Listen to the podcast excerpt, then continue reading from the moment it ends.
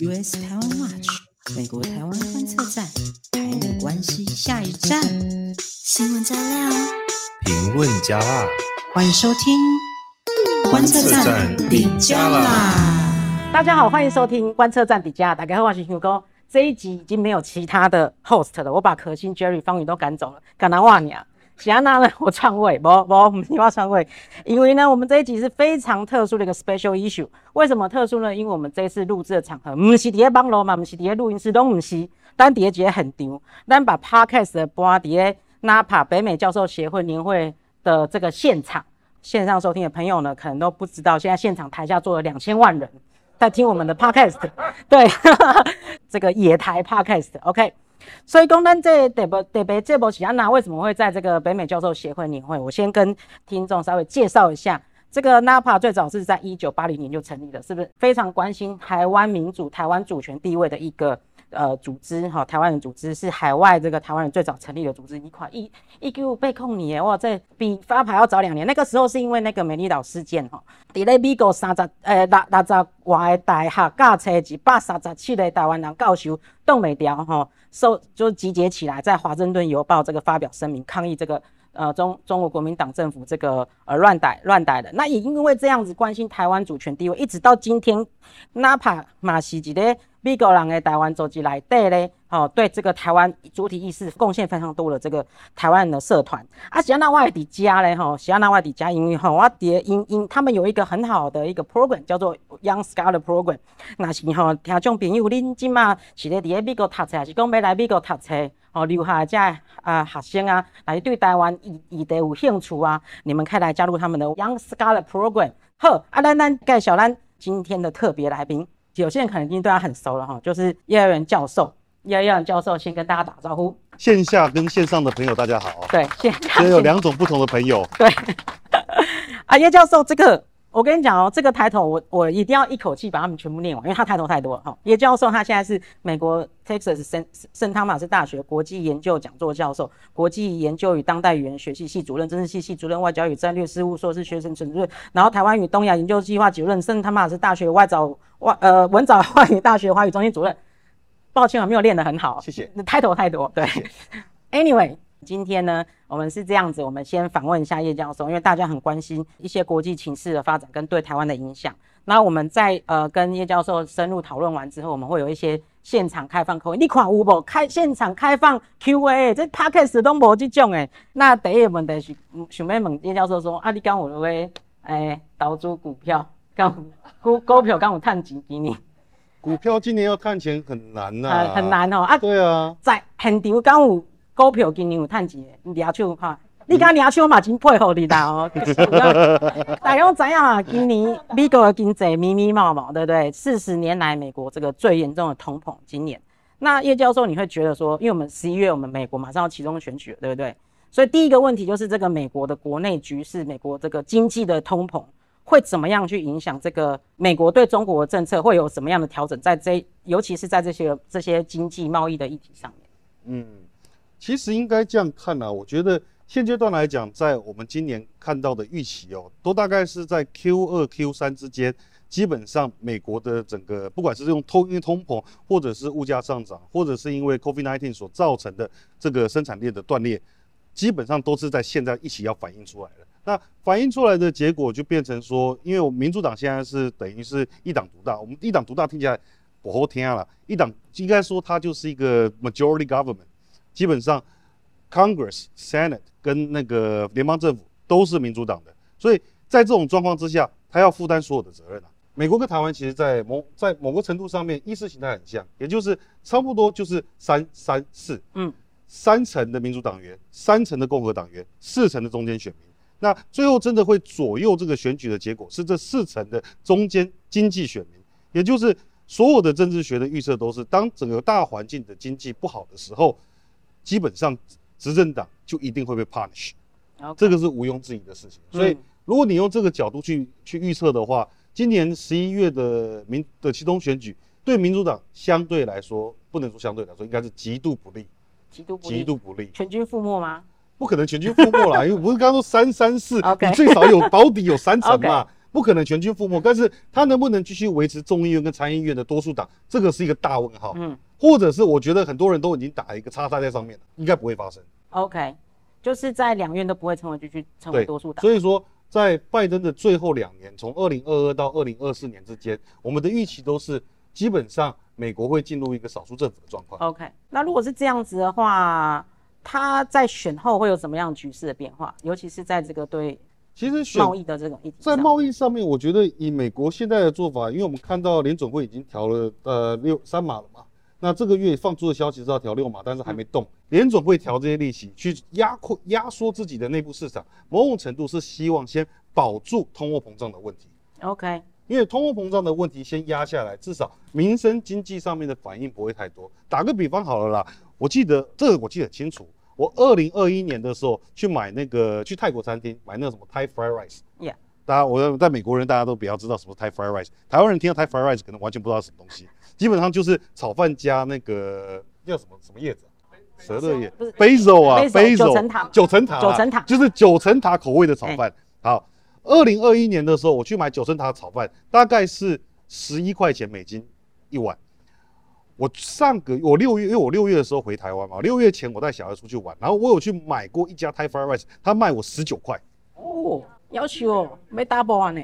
这快 double，当然不是每一家餐厅都是涨得那么多，但是这个涨幅是看得到的。所以说，对于一般民生经济来说，它受到的影响很大。现在美国的做法是先救民生经济，OK，先救民生经济，透过联准会升息，透过市场内缩，用这种方式来确保美金持续走强。嗯哼，那美军走强有个好处，就是虽然说全世界现在正在呃正在面临到物资短短缺的问题嘛，可是当美国要跟其他国家买这些物资的时候，因为美金够强，所以它可以把它的价格压低，相对来说价格压低。那这种做法至少会在一定程度上选民会比较有感一点。嗯，但是我觉得大环境来说，它还是一个不可逆的现象。那当然最近有一些比较奇怪的消息出来了，像是。目前我们看到乌俄战争的关系嘛，对啊，那俄罗斯基本上是全世界第一大的那个大麦出口国，对啊，好，然后乌克兰是第五名。那现在俄罗斯跟乌克兰透过呃土耳其的一个牵线，他们各自签署了一个可以出口大麦、出口粮食的一个管道。当然，这个管道欧洲买不买账我不知道，嗯。美国买不买账我不知道，所以最后到底是不是能达到在一般的粮食上面可以得到一定的程度的物价控制，我觉得是一个存疑的。那如果这件事没有办法得到解决的话，物价会继续涨啊。然后年底选举就崩盘了。年 年底选举崩盘是年底选举崩盘是物是已经是一个哦跟物价没关系了，对啊。物价现在就算稳下来。它也只是稳而已。OK，那事实上，大多数做生意的人他没有办法去做借贷，嗯，所以说在他的 business expansion 上面会受到影响。哦，啊，我我甲你问一个问题啦，因为看大家较关心的是讲，因为现在大家知道那个美中贸易战嘛，会不会因为美国就是因为家己的经济不好，都对中国来放冷呢？目前的考量的问题点在于说，到底移除对中惩罚性关税是不是真的可以增加美国的经济？这个是一个问号。嗯。其实贸易战已经打四年了，时间真的过得很快。嗯、这四年，其实美国跟中国在很多经济上面的连接已经慢慢的中断下来。嗯、所以一瞬间，你在例如说，假设你下个月开放对中国的一个进口，那是否在十一月的时候能反映在市场上面？嗯嗯嗯、这个其实是一个问号。第二件事情是，我们从大多数的民调证据看都看得到，美国现在反中的情绪大概有八成二的人口，对，很高，八成二，百分之八十二，所以。当你有百分之八十二的人都不喜欢中国，不是说不喜欢中国人，而是不喜欢中国这个国家。那你今天对中国放软，你对民主党的选情有帮助吗？没有帮助啊。所以从客观上来说，戴琪的做法是一个长远。如果不要单看二零二二年的选举，可能看到二零二三、二零二四这样的做法，是不是可以稍微缓解美国在所谓的一个经济溃缩所得到的一个补充？有可能，嗯，但是。从民主党的角度来看，二零二二年如果选输了，就什么都不要谈了。对啊。那你觉得他会不会放？他如果会放，他就早就放了，他会给你拖到现在，因为他每一次，他每一次带旗放出风声，事实上都是在测试民意怎么走。所以美国对美国政府其实每其实是很会做民调的一个国家，那台湾也是啦。那他每一次在做这样的一个政策性宣示的时候，他都会去看民调对于中国的态度有没有改变。目前的考量就很简单嘛，没有改变。对，呃，所以说稍微总结一下，你的意思是讲，其实如果说对中国棒球那五毫一炸都按呢走啊，对啊，对啊？一不按呢走的是因为你做了这件事情之后，反而可能更伤害他年底的选情，或者是或者是没有效，都没有效，根本就没有效。那你做这个嘛？对啊，不需要。事实上，事实有可能会有负面的效果呀。好。谢谢你这个给我们信心。那我们刚刚讲出了这个经济议题之外，其实年底选战还有个非常非常重要的议题，大家知道就是那个呃，今年哈这一两年发生了很多这个枪支的这个事件。那尤其是台湾人社群最痛心的就是郑达志医师的这个呃 Orange County 这个教会的事情。本来哈可能在美国生活台湾人都觉得说这个不会到我身上哦，但是今年可能大家都改观了啦，所以这个枪支的问题可能也会是这个十一月这个选举的重点。所以说，叶教授，你觉得说这个会怎么样去影响到一样哈，就是怎么会影响到这个年底的选举跟布局？就会不会因为太过关注这种国内啊这些意识形态问题，反而台湾跟中国之间的这些议题，就是哎渐渐的就被忽略掉？其实我觉得不会，因为事实上，美国人民在看待所谓的国家政策或者是政治走向的时候，他的国内的议题跟外交是两码子事情。事实上，他是用不同的观点在去.去思考他的。像我现在刚刚讲嘛。美国有百分之八十二的人是反中的，嗯、或者是对中国有不 unfavorable view。嗯，那怎么会有百分之八十的人支持永枪或不支持永枪？事实上，哦、你要想到现阶段来讲，去谈说枪支限制，其实还是五五波。嗯、大概有五成的人认为枪支是需要更多的限制，那当然也有大概四成多人是觉得现在的状况就很好，我们不需要再去做其他的事情。嗯嗯嗯、这就是所谓的政党分水岭嘛。可是。你说其中选举到目前为止啦，你看到哪个候选人真的大打中国牌？哪一个众议员跟哪一个参议员，他在选举的时候跟我去喊说，我们要跟中国做生意啦，我们要跟中国做更多贸易啦？没有啊，啊所以在外交上面，现在只有两条路，一种就是维持现状，嗯，另一种就是更更剧烈的抗中。OK，嗯。那基本上对从台湾的角度来说都是好的，嗯嗯，都是好的，嗯。那反过来说，你会看到他们会在社会议题上面，从从不同的一个焦灼点上面做自己的一个论述，但他不会在所谓的抗中或者是他在美中关系上面，你是找不到这一系列的论述的，嗯嗯。所以你从这个角度去看，你就会发现，哎，美国的国内的选举虽然说看起来很动荡，看起来不确定性很多，可是。它的外交政策是有一定序列的延续性。打个比方好了，奥巴马从二零一一年提出的转向亚洲 （Pivot to Asia），对，从那个那一刻开始，事实上美国对中国的态度就慢慢的在转变。嗯，那只是大家感觉没有那么深厚。所以说，很多时候嘛，我们看到，哎，那个二零二二零年大选的时候，大家说啊，那个拜登是熊猫派啊，嗯嗯，那个布林肯也是熊猫派啊。嗯，问题是二零二一年他们上任之后，你看他们哪里熊猫了？那个撸派呢？对啊，我们是熊猫派，是鹿派。哎呀，对啊，对中国鹿派。所以这个东西就是外交政策，它是有一定延续性，因为这个是大国政治的问题。美国今天会去转向到去对抗中国，其实不是因为说，呃，它国内政治发生了什么转变，而是因为说这个全球的这个政治体系、国际关系的系统产生了一个根深蒂固的变故。那那个变化是指说过去。在一两千年之前，甚至到两千一零年之前，大概在北京办奥运之前，大多数的国际美国，大多数美国的政策观察家，甚至是美国政府都认为说，中国再怎么成长也不会超过美国了。可是二零一零年之后，你看到更多的数据去支撑，美国中国是有可能，不管在经济上面，甚至在军事实力上面，有能够有能力超越中超越美国的。因为打个比方啦，我们大家会说，你看美国的军事支出大概是。呃，七百七十七百六十五个 billion 吧，我如果没记错的话。哦，这个我们上一集 podcast 有算过，可惜啊，那个。对啊，差不多七百六五七六五七七零左右了，大概在那个 range 里面，可能是七六八，我有点忘记那个 exact number 我。我我只记得可以支撑台湾的总预算按好几年，对对对，对，光他们的美那个军不要对对对对，没有人要跟美国比。对，好，可是你会去看呢，啊，中国的 military spending 大概是两百五两百二十还是两百五十 billion 左右。那你当然纯就数字来看，你会说，哎、欸，差三倍，差三倍，你怕什么？可是你有没有想过，在中国养一个士兵要多少钱？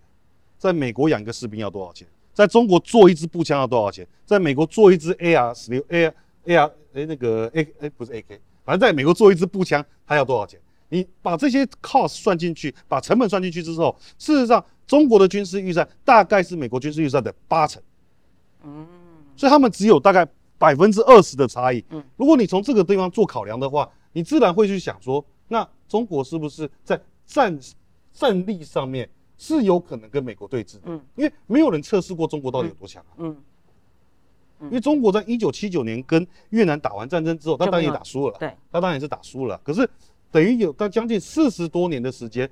中国没有进行过战争，OK，所以你也不知道这个军事预算到底背后代表的是什么意思。我们当然知道，美军基本上今天要进行一个对外战争，都是很都是蛮强的啦。基本上美国没有打输过，美国只有自己输而已。嗯，美国自己输的意思是他每次都画一个很大的饼，说我们要达到这个目标，然后去了之后发现一定达不到，然后这钱一直花。阿富汗战争就这样搞啊，对啊，伊拉克战争也这样搞啊，对啊。可是那是美国自己的问题，但是目前来说。就军事实力上面，我们知道美军很能打。嗯、那中那到底人民解放军强不强，弱不弱，是不是 paper tiger？嗯，没有人知道。OK，在这个条件上面来讲，假设你是一个相对来说比较保守的一个军事专家，你是不是觉得我们需要做些什么？太平洋舰队司令在呃去年年底、今年年初的时候提出说，如果我们要抗衡中国的海军扩张，我们需要再多加将近两百个 billion 的预算。我靠！就为了太平洋舰队而用，不是为了整体美军哦。哎，他们那个每次那个数字都大到很难算台币多少钱。应该不能这样算吧？OK，就你就想说，美国的军事预算给你拿个一趴，你大概就可以活一辈子了。两千亿美金哦，够贼。对对对对对，很多零就对了。我觉得就是你用这种方式去理解美国为什么要抗中，你就不会去觉得说啊，美国的内政如果产生转变的话。哦是不是所谓抗中派会变成熊猫派？那、oh. 啊、熊猫派又会变成抗中派？所以你也是提供，就稍微做个总结啦。你就是说，虽然说国内发生那么多经济的问题啦、枪支的问题啦等等等等，这个东西其实是和他们本身的外交路线其实本身是脱钩的。外交有强烈的延续性，不会因为国内的这些内政议题是很。Dividable 去影响到它，概念上不会，对，概念上不会，因为外交政策有专有一个高度的专业性，嗯，而且外交政策是考量到美国作为全世界的霸权，嗯、必须要延续自己的一个霸权体系。OK，好，安呢，咱来进行第三个问题哈，第三个问题就是说，大家知，大家还还知道现在俄俄俄国跟乌克兰还在打，就是俄俄乌战争还在打，所以俄乌战争已经到现在已经超过五个月了，大家其实。每天从每天讲，每天讨论到现在，好像也有点点就是，呃，有点疲乏了啦，哈，可以这样讲，有点疲乏了。美国这边，我们其实从国内美国国内政治的这些呃民意的反应，我们可以观察到，哎、欸，也有些声音开始说啊，是不是在乌克兰这个战场上投入了太多的经费啊，等等的。那就根据这个叶教授你的观察，你会不会觉得这样的观点有在呃发酵跟散播的迹象？会不会去影响到这个美国对台湾的支持？啊，这个是好问题，也是一个困难的问题。呃，严格来说啦，乌俄战争到现在，它到底会怎么结束？呃、就是之后，呃，那我的答案就是，这个战争很难结束。OK，那因为很难结束的问问题在于说，从俄罗斯的角度来说啦，普丁他必须要达到一定程度的一个绩效，他才有办法去说服国内的寡头精英说，我赢了这场战争。嗯，那这个赢了这场战争，到底是把乌东打下来，把乌南打下来，还是把乌克兰全部打下来？没有人知道，嗯，因为他每无时无刻都在观察国内的寡头精英的的一个走向，嗯，那事实上，就从客观的角度来说，寡头精英是这一次乌俄战争最大受害者。为什么？因为他们的财产全部被人家收走。Oh, OK，那寡头精英，因为俄罗斯它的一个经济发展还算是还在开发中嘛，OK，它的人均收入跟中国其实差不多，嗯，但是它的中产阶级并没有中国那么庞大，嗯，那原因是因为它的财富集中率太高了。嗯，所以这些寡头精英真的太有钱。嗯，那对于这些有钱的人来说，如果他今天财富的减损，事实上是他，是他考量要不要继续支持这个政权最核心的原因。嗯嗯，好，所以。普丁他必须要去 promise，当然你可以说普丁是个狂人，普丁是个疯子，但是不管怎么样，任何的独裁者都必须要对这些所谓的我们在讲 winning coalition 支撑起这个政权的一个小圈圈的这些人，你必须要给他们一定程度的一个分赃，收买他们。目前的考量点就是普丁到底要打到什么程度才能收买他们？看起来都没办法。嗯，因为打个比方好了吧，你把乌东打下来，然后你就说我打赢了，我走了，好，那这不是代表欧洲就不制裁俄罗斯的？美国就不制裁俄罗斯的？不会，不会啊。对，那你再打下乌南，会改变吗？嗯，不会改变啊。因为二零一四年克里米亚被被收复之后，事实上就已经在进行经经济制裁，只是那个规模很小，所以你感觉不到。事实上，从外界的角度来讲，你感觉不太到那个到底是什么效应，因为欧盟基本上并没有加入那次制裁。嗯，可是这一次的制裁，其实对于俄罗斯来讲，它的反应是很明显的。嗯，所以你用这个角度去看，目前普丁要做到什么程度，可以去确保他在战事上面取得一定程度的一个胜利，同时间。可以达到撤兵的效果。嗯，那如果这些东西看起来就是遥不可及的，嗯，那是不是只剩打下乌克兰这这个这个条件？嗯，那打下乌克兰你就慢慢打，打个两，我觉得我如果没记错的话，呃，美国国防部的预测是打个两年都有可能的。OK，他很难结束。那教练公安没修算，那这样子包括美美国啦，当然以美国为主，我们这边讨论是美国为主，但是当然其他可能。呃，西方很多先进民主国家可能也有同样想法，人民呐，他就是说啊，你那这样子，我们一直帮他，一直帮他挤，滴滴漏漏，滴滴漏漏，跟他们没办法啊，哈，这样投注在乌克兰战争太多经费，应该这样讲啦。目前的民调资料证据显示说，事实上美国民众并没有对于战争疲乏，关注是变少了，关注变少。今天说我们要不要继续支持乌克兰，不管是在军事上面、经济上面以及人道救援上面，我们是不是要继续？刚刚讲到那个美国通货膨胀嘛，事实上美国通货膨胀，乌俄战争也是一个大工程啊，因为、嗯、因为我们印了好几好好几十个 billion 的钞票去送出这些武器进到乌克兰，这些武器全部都不在军事预算上面啊，嗯、你的预算上面没有的东西都是钞票印出来的，嗯、所以它也某种程度加诸在我们现在现在美国人所感受到的这个通货膨胀上面，可是美国人愿不愿意继续做下去？至少在抗俄这件事上面，美国人有一定程度的一个共识。因为我们大概看到民调，差不多有七成的人都认为俄罗斯大坏蛋。OK，那大多数的人，超 majority 的人也认为我们要继续支持这个战争。所以民调的民调的数据并没有太大的改变，但是关注度减，关注度减，因为你一直报下去，你再报怎么报下去？就是今天打下这个城，那明天打下那个城，今天死了多少人，你就就只能这样继续报啊。嗯，那每天都报一样的东西，到后来你就不知道。你你你一开始还会知道哦，那个基辅在哪里？一开始还会知道什么顿巴斯区域在哪里？到现在那个讲到很多顿巴斯区域的小城市，你哪只会知道这些东西？嗯嗯嗯，你就没有办法记得这些事情了嘛？所以他的关注减低，但不代表他的支持减低。哦，OK。对，可是反过来说了，事实上，从乌克兰的经验，我们看到的一个比较有趣的现象是，因为乌克兰的经验，反而美国更愿意去提供台湾战略信息。讲白了嘛，你要想，美国对于乌克兰是不是也是战略模糊？嗯，某种程度是啊，就是我不想，我不大敢让乌克兰加入北约，因为加入北约有可能就会引爆战争。可是他就算没加入北约，战争还是发生啊。嗯嗯嗯嗯，战争还是发生啊。所以到底加入北约这件事情重不重要？好像不是那么重要。那美国今天对台湾就是对台湾的战略模糊，就是。我也不跟你讲清楚，中国打过打过来之后我会干什么？嗯，我只是说台湾关系法里面有一句话，有一个 article 是说，假设今天任何一个外部势力想要破坏台湾人民的经济、台湾人民的生活，美国会做什么？嗯，但他也没有说清楚他要做什么。嗯，好，从这个角度来看，如果战略清晰有用，以前我们都认为战略清晰有用，事实上长年以来看起来也有用。对，好，但是乌克兰这个案例上面，我们发现。单一一个独裁者可以去推翻战略清晰的有效性。嗯嗯。那现在中国是不是也面临到一个所谓单一独裁者的状况？对。因为过去啦，你会说，哎，以前不是习近平之前有那个江泽民嘛、胡锦涛嘛？啊，这些人不是也是独裁者吗？可是对于江泽民跟胡锦涛，他相对是比较依靠他们自己的派系在支撑整个共产党的运作。嗯。习近平有点像是把权力。回缩到自己个人身上，一把抓，一把抓。嗯，那这有很多的观点去看嘛，不管是扫荡其他的派系，嗯、甚至是国有企业的的 employee 大量的增加，嗯、或者是把国有企业用国有企业的名义去收购民营企业，国进民退，国进民退。嗯，所以中国的市场经济也越来越缩放回来。嗯、那事实上，经济的一个一个集中化，某种程度也代表民意、政治、政治权力的一个集中化。嗯嗯，就有点像经济计划经济一样嘛。那你从这个角度来看，你说中国是不是比较像是一个独裁者，可以片面决定所有的事情？嗯，是啊，是啊。那这个时候就是变成一个好几个大问号打在头上，因为你根本不知道他会做什么。嗯，你根本不知道他会做什么。普丁那个时候我们就赌他不会做，赌输了，赌错了，赌输了。好，那我们现在要不要赌习近平不会干？我们能不能赌这个？如果我们不能赌，那是不是干脆直接让他战略清晰？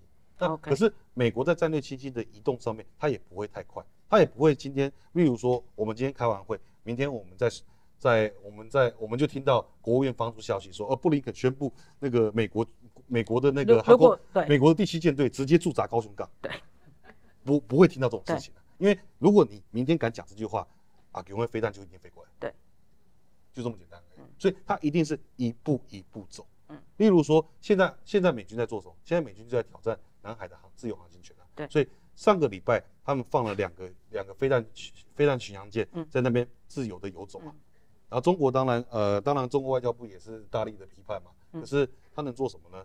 飞弹丢过去啊，嗯，对不对啊？美中国现在对台湾能做的东西，当然其实这最近就多做了一件事来，一开始一直都是所谓的共军跨越台海中线，但是最近又看到他们的飞弹巡航舰也在所谓东海岸这边游来游去。嗯好，所以他都做的比较多的事情。嗯、可是美军穿越台湾海峡也不是个没有发生的事情，嗯，而且还蛮常发生的、哦。